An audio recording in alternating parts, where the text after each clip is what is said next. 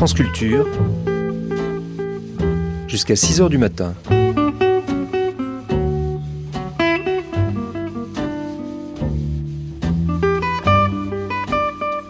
France Culture, la nuit, une mémoire radiophonique.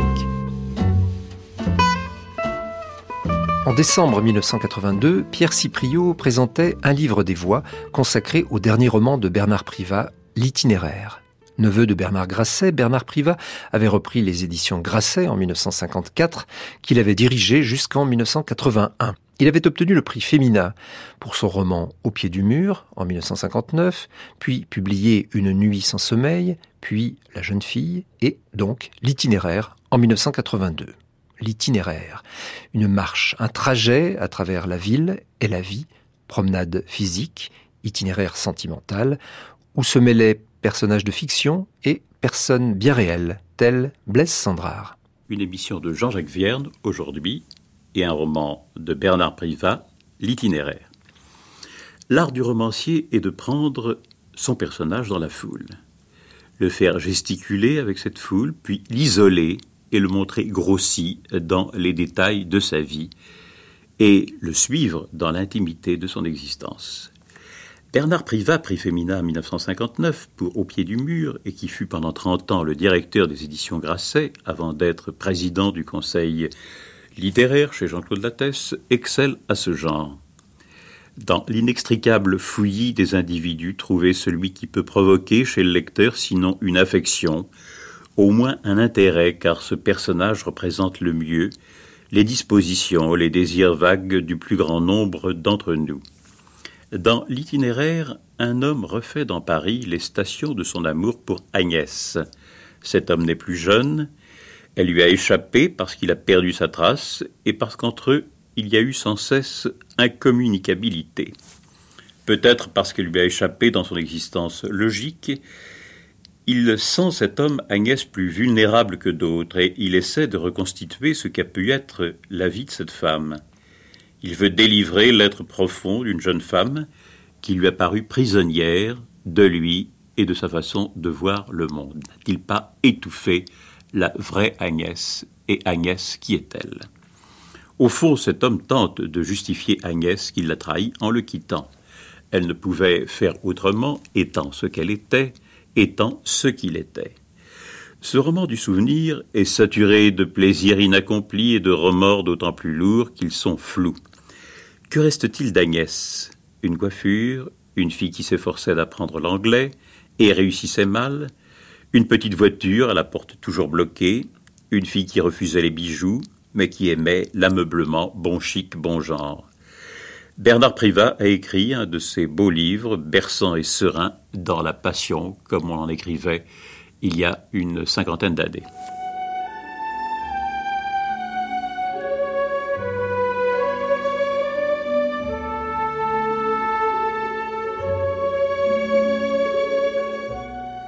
Avec l'âge, les menus faits de la vie m'intéressent chaque jour davantage. C'est rien, petit bonheur que la vie nous propose comme tout ce qui est sans prix gratuitement. Grâce à eux, le monde semble s'agrandir autour de nous. Nous devinons ses lointains, encore imprécis. Nos oreilles perçoivent ses secrets, à peine formulés.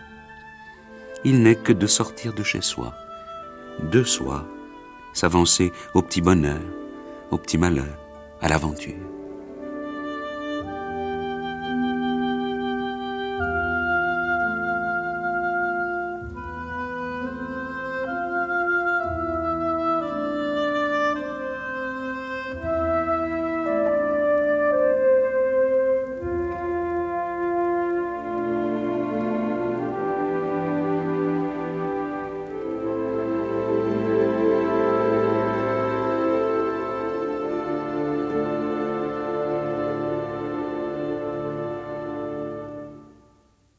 Monsieur Bernard Privat, voici l'itinéraire. Euh, c'est un roman. Mais est-ce vraiment un roman? Bon, c'est un roman dans la mesure où le narrateur est un personnage imaginaire, mais on a un peu l'impression à le lire qu'il s'agit plus d'une confidence personnelle. C'est à peine un roman, c'est vrai, c'est vrai. Il y a toute une partie personnelle, et vraie d'ailleurs, tout un tas, de détails qui sont vécus, qui sont vrais, et puis il y a une partie qui est euh, imaginée ou en tout cas reconstituée. Ça ressemble un peu à ces livres de Chardon, faisait des livres comme ça où il y avait, il était dedans, puis il arrivait à, à mêler une, euh, un élément fiction, mais fiction euh, composée, si vous voulez. Mais pour tout le reste, euh, tous les, tous les détails, tous les, les promenades dans Paris, tout ça, c'est, c'est des choses réellement que j'ai vues, enfin, que j'ai, qui m'ont frappé, en tout cas. Absolument. Alors, l'itinéraire, ça donne l'idée, justement, d'un, d'une marche, n'est-ce pas, d'un trajet euh, que fait le personnage, à la fois à travers Paris, mais aussi un peu à travers sa vie. Et à travers sa vie, voilà, c'est ça. D'ailleurs, c'est pas de moi le titre, j'avais pas trouvé de titre, et je trouve que c'est un bon titre, parce que ça, ça couvre évidemment la, voilà, à la fois la promenade euh, physique et l'itinéraire sentimental ou souvenir, enfin. C'est ça. Oui, il y a un côté piéton de Paris. Ah, là, oui, oui, et tout le monde l'a noté. On pense un petit peu à Fargue, euh, non pas dans le style, parce que c'est un grand éloge. Votre, votre style est votre style, mais enfin effectivement, il y a ça, il y a ce côté piéton de Paris.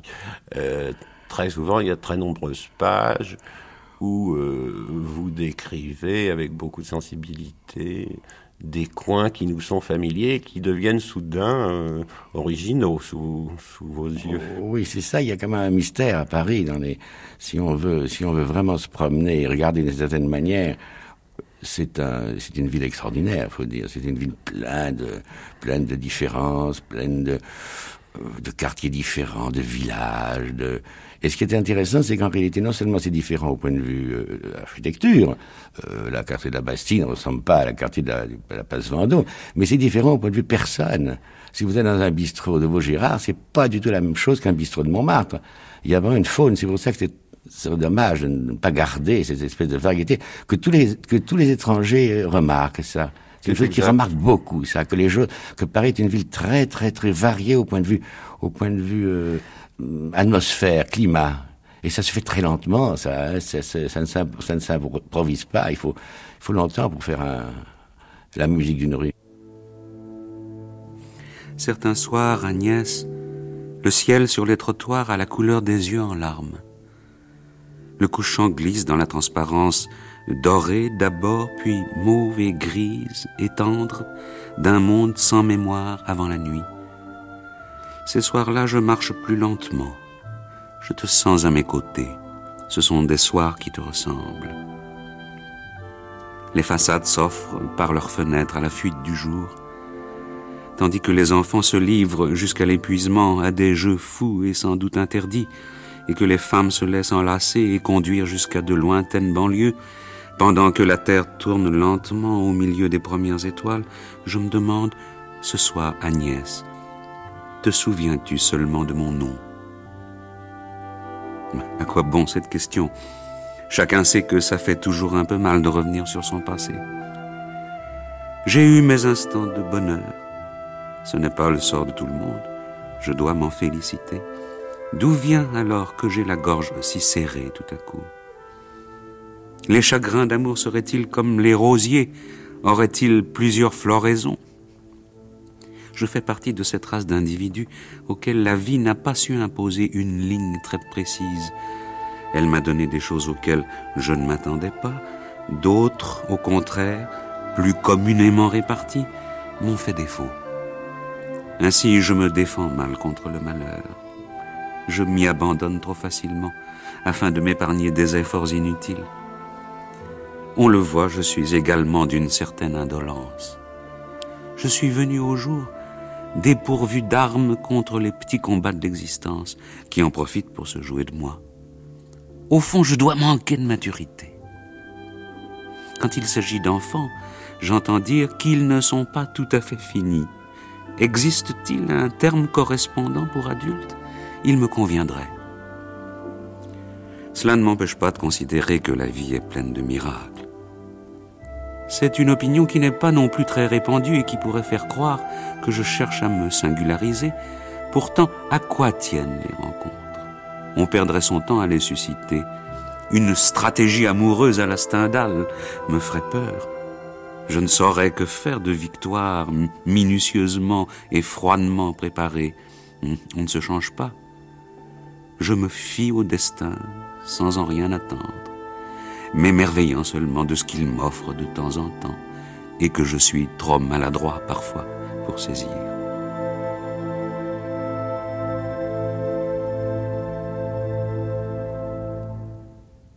En dehors de cet aspect euh, itinérant, euh, promenade dans des lieux et, au milieu de personnages, il y a, votre roman débute, euh, il y a d'assez nombreuses pages qui sont consacrées à un couple qui semble avoir été de vos amis proches, Blaise Sandrars et sa femme, oui. Raymond. Oui, c'est-à-dire j'ai été passé euh, un mois et demi ou deux mois chez eux. Ils habitaient à ce moment-là, d'ailleurs, près de la santé.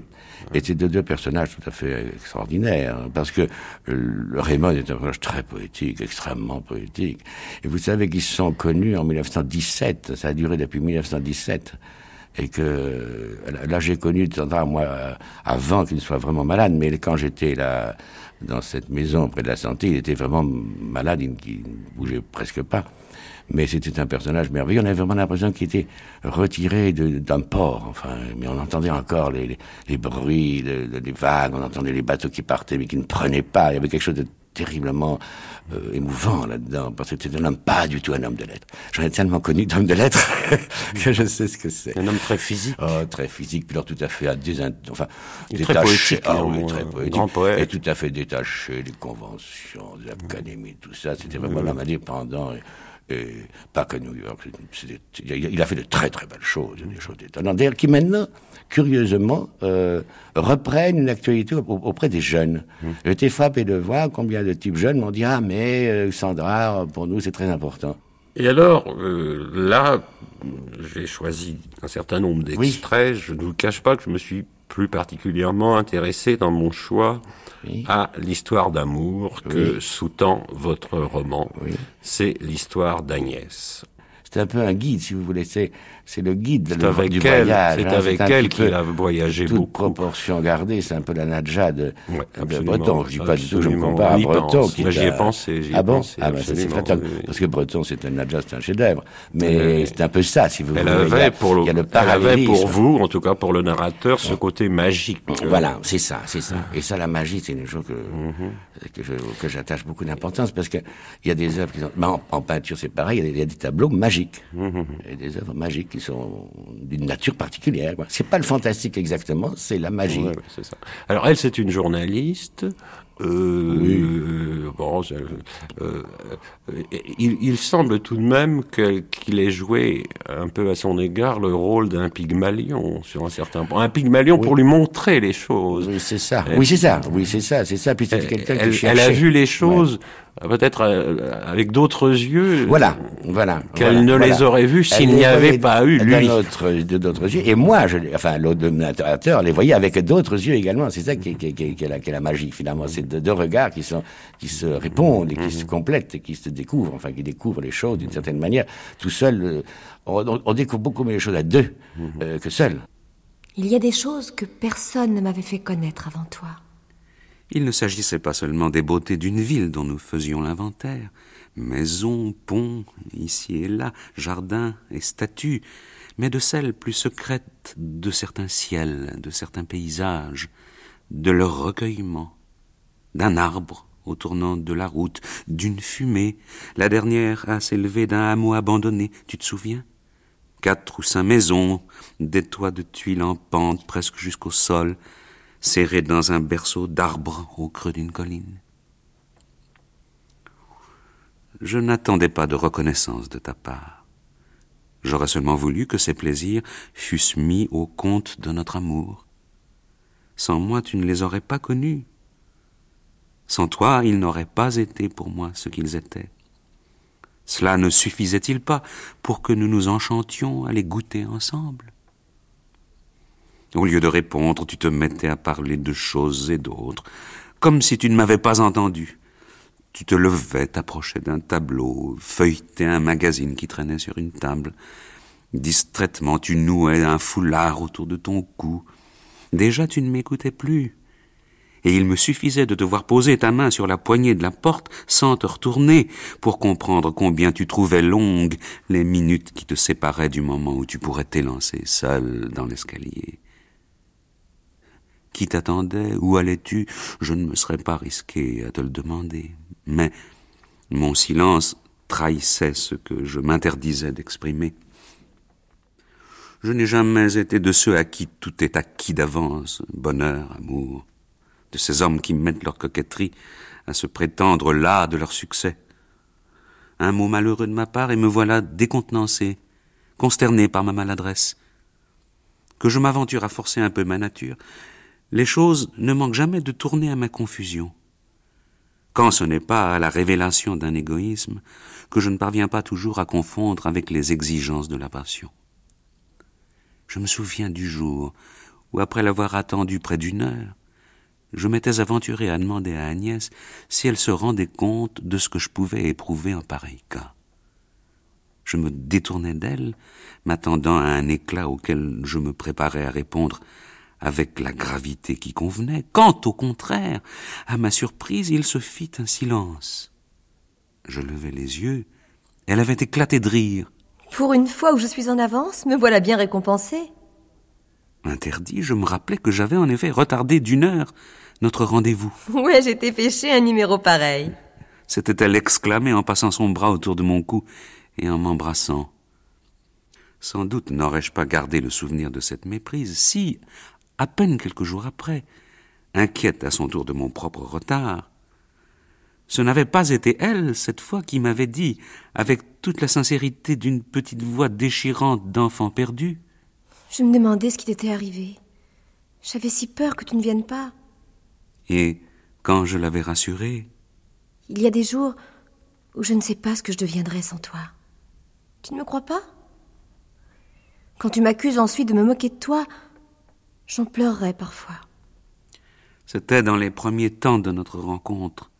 Je ne savais pas encore que le bonheur est fragile et ne doit pas être soupçonné. Je l'ai appris plus tard. Trop tard. Agnès n'était plus là, et il me semblait qu'il n'y aurait plus de bonheur. C'est quelqu'un qui recherche une, une, espèce elle est plus jeune que lui. Oui, et elle recherche une espèce de... Le père, elle n'en a pas eu, et elle recherche au fond une espèce de... de d'appui, de, de, de, refuge. Et, mais en fait, elle a un peu peur de, euh, de ce qu'on lui fait découvrir. Enfin, elle cherche une espèce de sécurité, au fond, c'est ça, finalement. À la fin, est un peu étourdie, un peu, un peu de vertige. Elle préfère quelque chose de plus, de plus solide, de plus, où elle ferme un peu les yeux, quoi. C'est, c'est ça. Elle a aussi un passé à oublier. Elle a un passé, à un oublier. passé pénible. Mais bien sûr, c'est justement, c'est ça. Elle cherche à oublier ce passé. Et elle l'oublie d'abord. Milieu très modeste, et, puis, puis influence d'un monsieur euh, pas ouais, très pas propre. très propre, qui, dont elle garde le souvenir de façon très précise. Qui est l'amant de sa mère. Oui, qui a et qui en même temps la tripotait elle. Oui, c'est ça. Oui.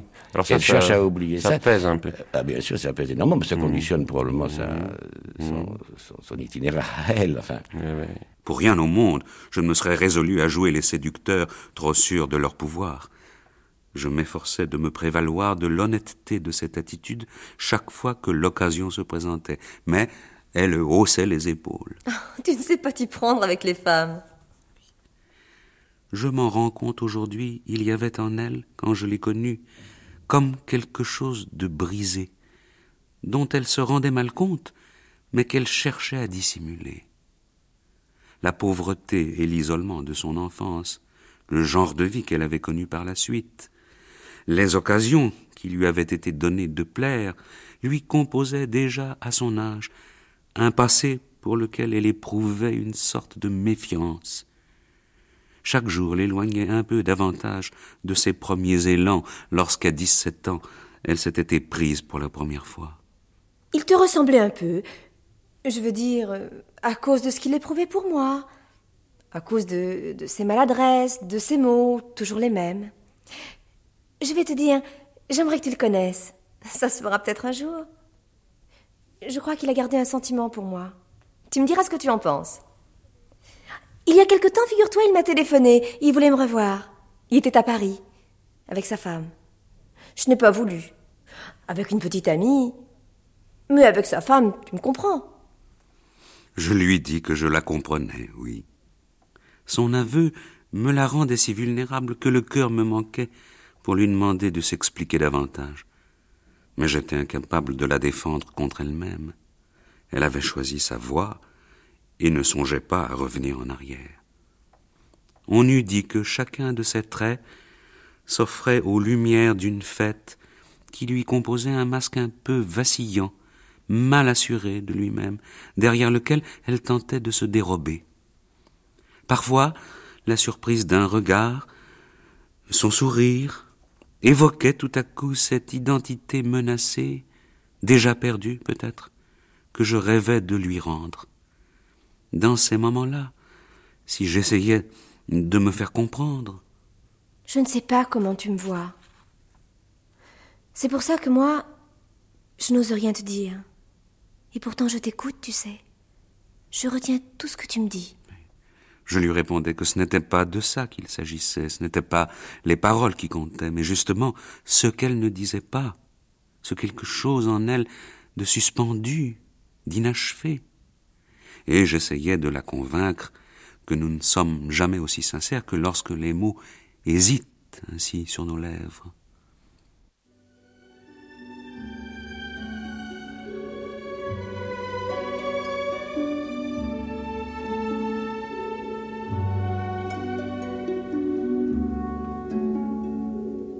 Quelques notes, un parfum, suffisent à me replonger dans un bonheur de vivre dont la fragilité, au lieu de m'inviter à en douter, ne faisait alors qu'accentuer pour moi la réalité. C'était le tremblement de ce qui ne veut pas mourir que j'éprouvais alors. Les quais encore ensoleillés, le Louvre qui se dort et dont les fenêtres étincellent quelques minutes, l'été finissant dans la gloire du prochain automne, me font revivre d'autres fins d'été et y rêver comme si elle m'était rendue. Dans mon souvenir, comme autrefois, Agnès traverse le déclin de ses derniers beaux jours et son visage s'éclaire à un moment de leurs rayons. J'en étais venu à penser que sans elle, ils n'eussent pas réussi à me toucher si fort. J'ai toujours aimé les longues fins de jour. Dans son studio encore inondé d'un soleil roux, la première fois qu'elle vint vers moi, nue, serrant quelques-unes de ses affaires dans ses bras au sortir de la salle de bain, les épaules un peu hautes, le cou libre, à peine gêné. Son sourire m'avait suffi. Cela pouvait donc m'arriver, me disais-je. C'était une surprise à laquelle je ne m'habituais pas. Si je lui en faisais l'aveu, elle s'en étonnait, un peu émue et se taisait. Elle ne m'avait jamais rien promis.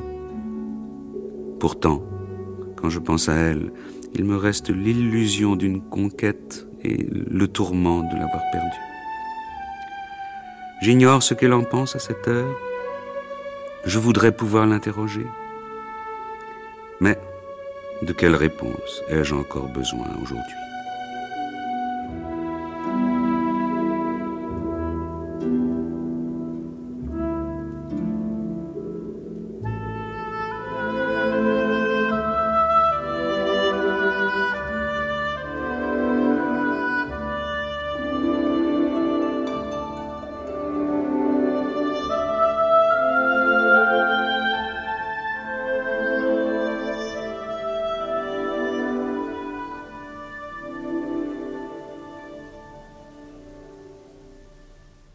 Le bonheur, c'est quelque chose de, c'est pas quelque chose de constant. Il y a des moments de bonheur, mais il n'y a pas un bonheur constant. Et le bonheur, euh, tel qu'on le conçoit, enfin, si vous voulez, d'une façon conventionnelle, c'est un peu un sommeil en réalité. C'est un peu un sommeil, c'est un peu un confort. Et, moi, je crois qu'il faut qu'on se réveiller. Alors, elle commence peut-être à, regarder ailleurs. commence à regarder ailleurs. Il y a un certain Fred qui arrive dans sa un personnage, oui, qui est, qui est plein de, qui est largement, il, il, qui l'éblouit un qui peu. Éblouit, par son côté pourtant bien superficiel. Bah, bien sûr, ce sont les apparences. Et les modernes, Fred. Ça. et puis les apparences, tout ça. C'est au fond tout ça est très lié. les, moi, je crois que les apparences sont les choses les pires qui soient. Il faut, il faut, faut, mm. il faut se détacher des apparences, aussi bien sociales que, quotidienne. Et là, c'est vraiment l'apparence complète, l'argent, le voyage, le, la sécurité matérielle, et un peu même le, la sottise, il faut bien le dire. Fred arrive jeudi. Fred Fred, tu sais bien, l'ami dont je t'ai parlé. Tu ne t'en seras pas souvenu, voilà tout. Il faut dire que ces derniers temps, il était en Amérique. Je t'avais dit que je lui devais beaucoup. Je suis sûre qu'il t'intéressera. Il sait des tas de langues, il a vu toutes sortes de pays. Pas tout à fait ton genre, mais tu verras. Riche, il l'est. Il n'en a pas honte, comme tous ces gens hypocrites et lâches. Il te parle de chiffres, de millions, et ça te fait tourner un peu la tête. Mais il le fait naturellement, sans tricher. Ses amis, c'est autre chose, je ne les aime pas. Toujours à se rencontrer dans les mêmes bars, les mêmes restaurants des Champs-Élysées, le Fouquet's, tu vois le genre. Fred, lui, est obligé d'y donner ses rendez-vous avec toutes sortes d'apprentis chanteurs ou musiciens, sans compter les nanas qui tournent autour de lui et le draguent à qui mieux mieux à cause de sa maison de disques. Je t'assure, il y a de quoi se marrer. C'est pourtant pas un playboy, si tu vois ce que je veux dire. Mais il faut tout de même être juste. C'est là que j'ai fait sa connaissance, quand je faisais une enquête pour mon canard. Je ne te l'ai pas raconté? Non. Je débarquais, il a voulu savoir si je travaillais à la pige. Et il m'a dit en riant que ce n'était pas de cette façon que je ferais fortune. Au prix où j'avais vu qu'étaient les loyers dans cette putain de ville, je n'avais pas besoin de lui pour m'en rendre compte. Il s'est un peu moqué de moi. Il m'a dit Continuez si vous avez le feu sacré. Mais en attendant, il m'a invité à dîner. Il ne perdait pas de temps. Dis donc. Je me disais que c'était un coup de bol de rencontrer tout de suite un mec comme lui, qui s'intéressait à ce que je faisais. Avec les relations qu'il avait, les portes s'ouvriraient forcément. Je voyais bien que je lui plaisais, mais pas un mot là-dessus. C'est ce que je préférais. tu me connais, je n'aurais pas marché. Mais tout de même, c'était gentil de sa part. Alors je dis, je ne peux pas le laisser tomber. Ils ont préparé quelque chose, une surprise pour le week-end prochain, paraît-il. Avec une amie, une grande bringue, toujours à moitié droguée, qui ne me plaît pas. Lui-même n'y tient pas, d'ailleurs. On dit qu'elle lui procure des femmes. Mais je n'aime pas qu'on parle de ça, ça ne me regarde pas. Après tout, tu pourrais venir toi aussi. Mais la première fois, peut-être, euh, il vaut mieux pas. Tu n'es pas fâché au moins. Tout en parlant, elle avait détaillé, un à un, tous les paysages d'Italie qui ornaient les murs autour de nous. Fred m'a dit qu'il m'emmènerait à la Jamaïque. Mais l'Italie, nous irons Qu'est-ce qui nous en empêche? Tu trouveras bien une semaine. Regarde, là, devant nous, le Vésube. Ça ne te fait pas envie? Pourquoi pas Venise? Et c'est ainsi que ce personnage que je ne devais jamais connaître entra très tôt dans notre vie. Sans doute n'était-il pas le seul ami qu'Agnès continua de voir en dehors de moi, mais son nom revenait souvent dans sa conversation. Croisière, voyage, Agnès ne lui refusait rien, toute heureuse de profiter de ses invitations. Je n'avais pas mon mot à dire. Elle m'avait précisé tout de suite. Il n'y a rien entre nous. Mais c'est bien d'avoir des amis comme ça, n'est-ce pas? Regarde tout ce que j'ai pu connaître grâce à lui. Au retour, elle me racontait comment ça s'était passé. La plupart du temps, son enthousiasme était tombé. Fred ne songeait qu'à faire la sieste et à tyranniser tout le monde pour jouer aux cartes avec lui. Elle était obligée de ne compter que sur elle. Tu vois, je m'amusais toute seule. C'était en Floride. Elle me montrait une photo d'elle, nue, au bord d'une piscine, avec un ours en peluche énorme dans ses bras. Par des amis, j'avais appris que ce Fred était très lancé dans le milieu des affaires, et de plus très friand de conquêtes féminines. Depuis quelque temps, il sortait avec une fille très belle, une blonde, qui faisait sa fierté de don Juan sur le retour et je laissais l'un ou l'autre me la décrire, une fille intelligente, souvent agressive, qui s'entendait à le faire marcher. À la vérité, on ne savait pas grand-chose sur elle, le journalisme, la mode. Ils en étaient tous un peu amoureux.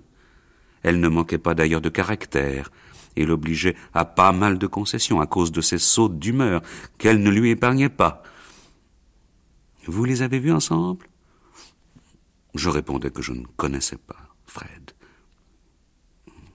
C'est dommage, une fille intéressante. Je constatais que ses amis avaient adopté Agnès. De la part de Fred, Il s'étonnait d'une pareille conquête. S'il se montrait trop curieux, Fred faisait le mystérieux et prétendait qu'ils se racontaient mutuellement leur bonne fortune, ce qui le faisait rire nerveusement. Cela ne tenait pas debout. En réalité, il mettait toute son expérience pour arriver à ses fins, et une bonne dose de cynisme, car il n'ignorait pas quel gage de sécurité sa situation représentait pour une femme comme Agnès. Les paris étaient ouverts. Les gens avisés disaient que Fred avait beaucoup de patience, qu'il réussirait à cause de cela. De mon côté, je m'efforçais de croire au récit d'Agnès.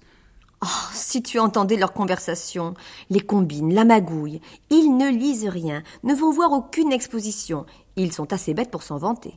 Et se mépris pour tous les ratés, les vaincus de la vie, comme si ça prouvait quelque chose. Tu vois ce que je veux dire? Parfois, je pense à ma sœur, à ma mère, et je demande à Fred pourquoi il fréquente des gens pareils. Je lui dis, à la longue, ça devient écœurant. J'avais envie de lui poser la même question.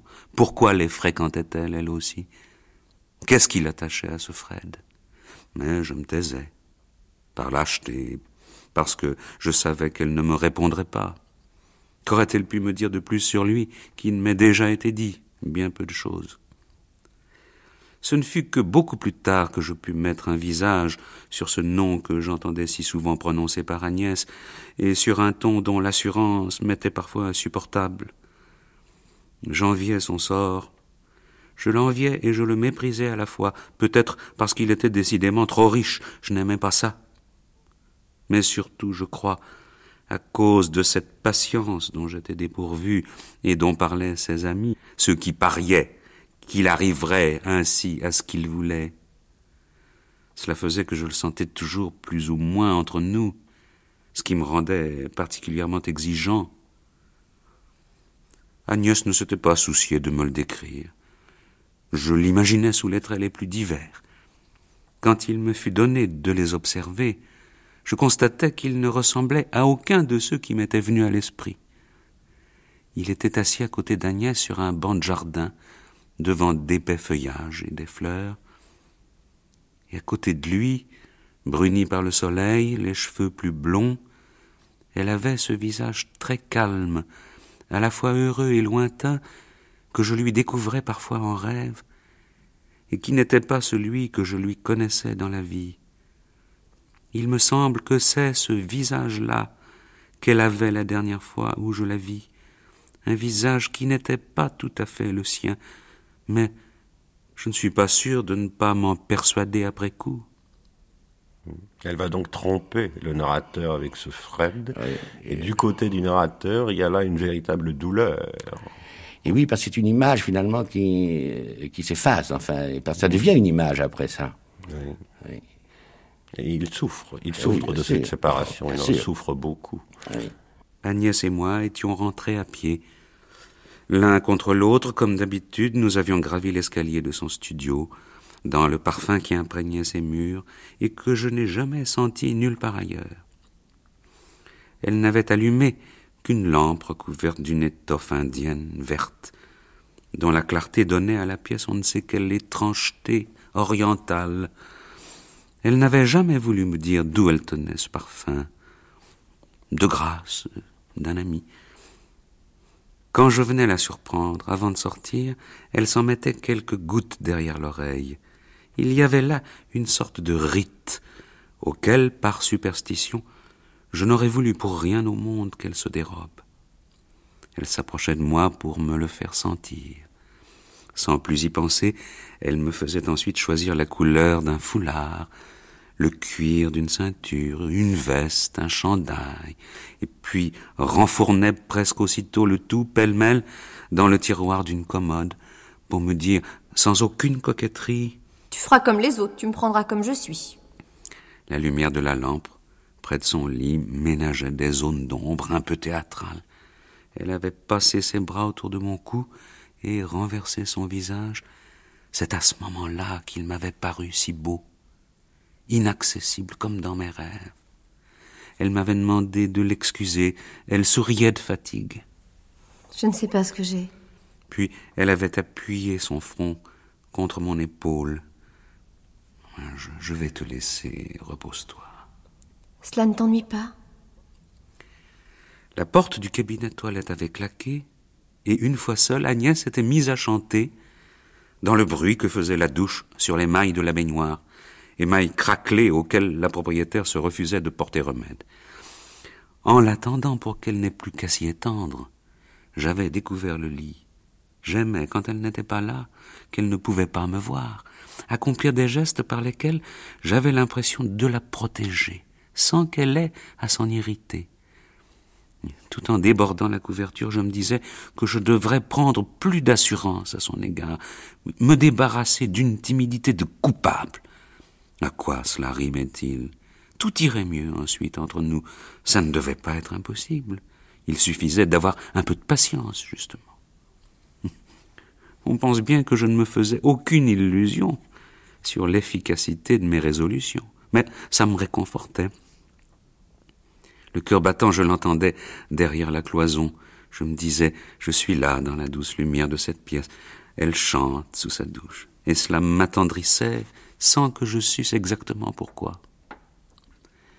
Quand j'eus écarté le drap fleuri de marguerite bleue de nuit, je vis qu'il y avait été déposé un petit carré de papier pour qu'elle ait la surprise de le découvrir en se couchant.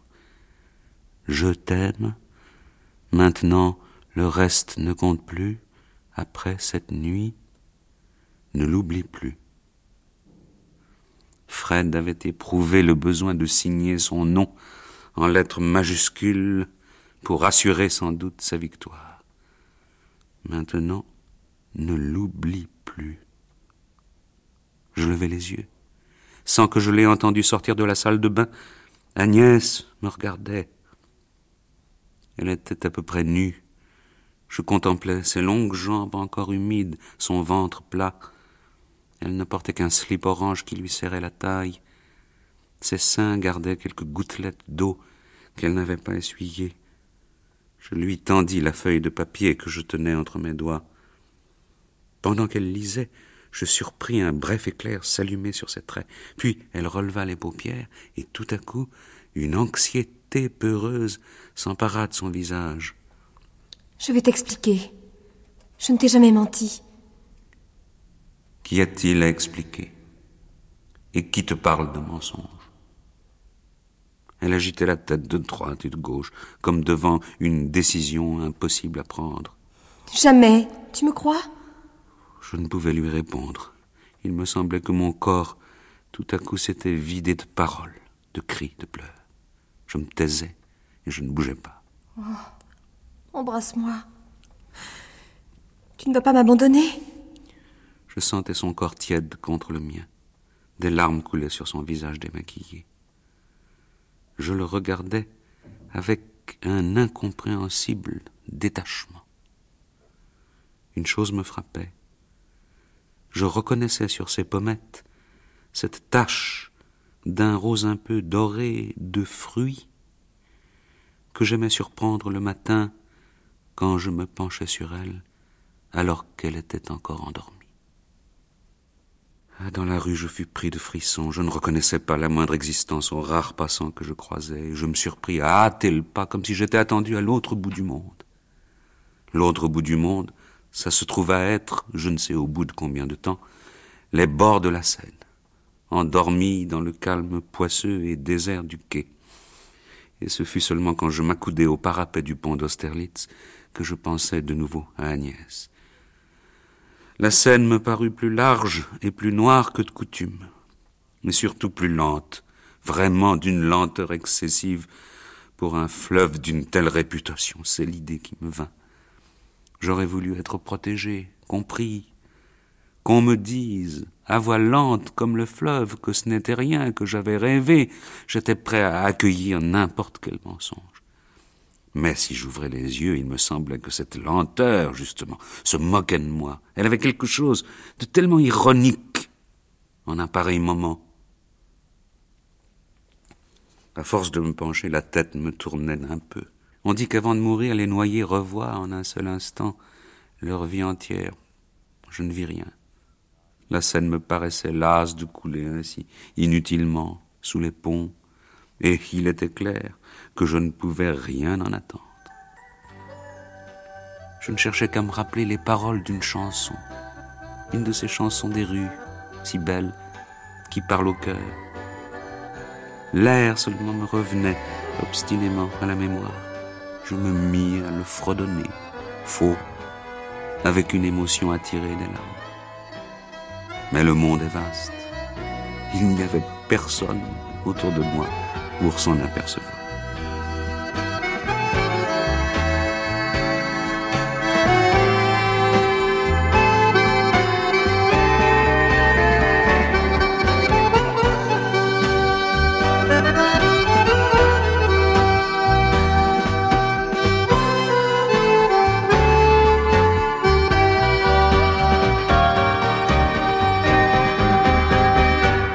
C'était Un livre des voix, une émission de Pierre Cipriot. Jean-Jacques Vierne recevait Bernard Privat pour son roman L'itinéraire, publié chez Gallimard. Première diffusion sur France Culture le 6 décembre 1982.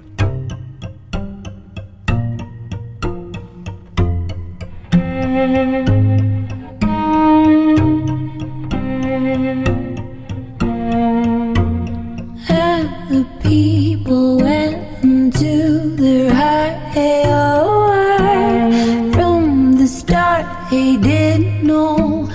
sad